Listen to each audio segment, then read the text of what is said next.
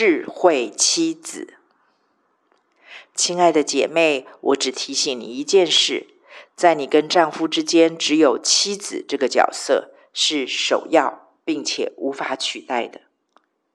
好不容易信主的他，现在有如属灵的新生儿，血气很旺，实在是再正常不过的了。在他因不了解而对上帝和教会有所质疑和批评时，你无需立刻跳出来捍卫，更不必扮演教导、指正的角色。这个时候，他可能只是需要你在他高谈阔论时，给予他一些同理或敬重。虽然他说的也许并不一定对，甚至是错误的。但是，一个新生儿不就是在不断被容许犯错中学习慢慢懂事和成熟吗？我建议你在他抱怨批评的时候，尽量放轻松。若可以的话，保持温柔的微笑，那就是你最美的笑容哦。如果做不到，在心里默默求主帮助你，然后以不纠正。不教导的温柔告诉他，你蛮能理解他的心情，因为你刚受洗时也会对上帝、对教会有很多的圈圈叉叉，然后轻轻拍拍他，就结束。试试看，也许他的重点其实并不是上帝和教会，而是想要确认他的妻子是全方位的尊重他，甚至是敬重他的。我曾见过许多妻子为丈夫能够信主而努力祷告多年，在丈夫绝志受洗前，她们都能够心境平稳、态度柔和地与丈夫互动。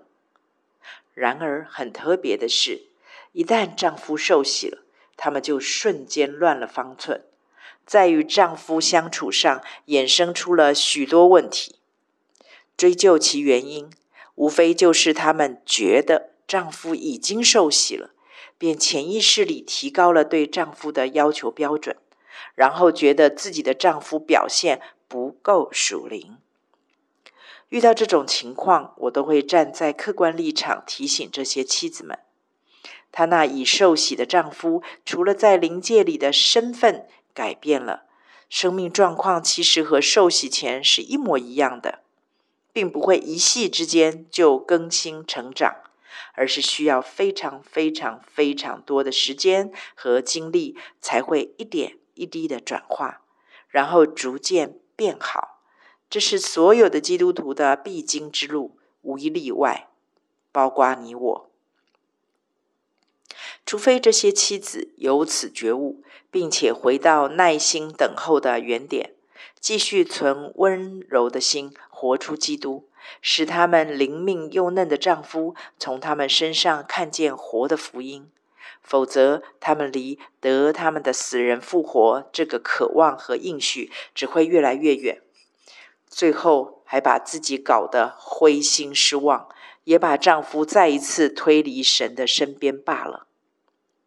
学像基督吧，不惊动爱情。并且耐心等候，直到欢呼收割的那一天，所有的眼泪和叹息都将化作可以献给神的荣耀。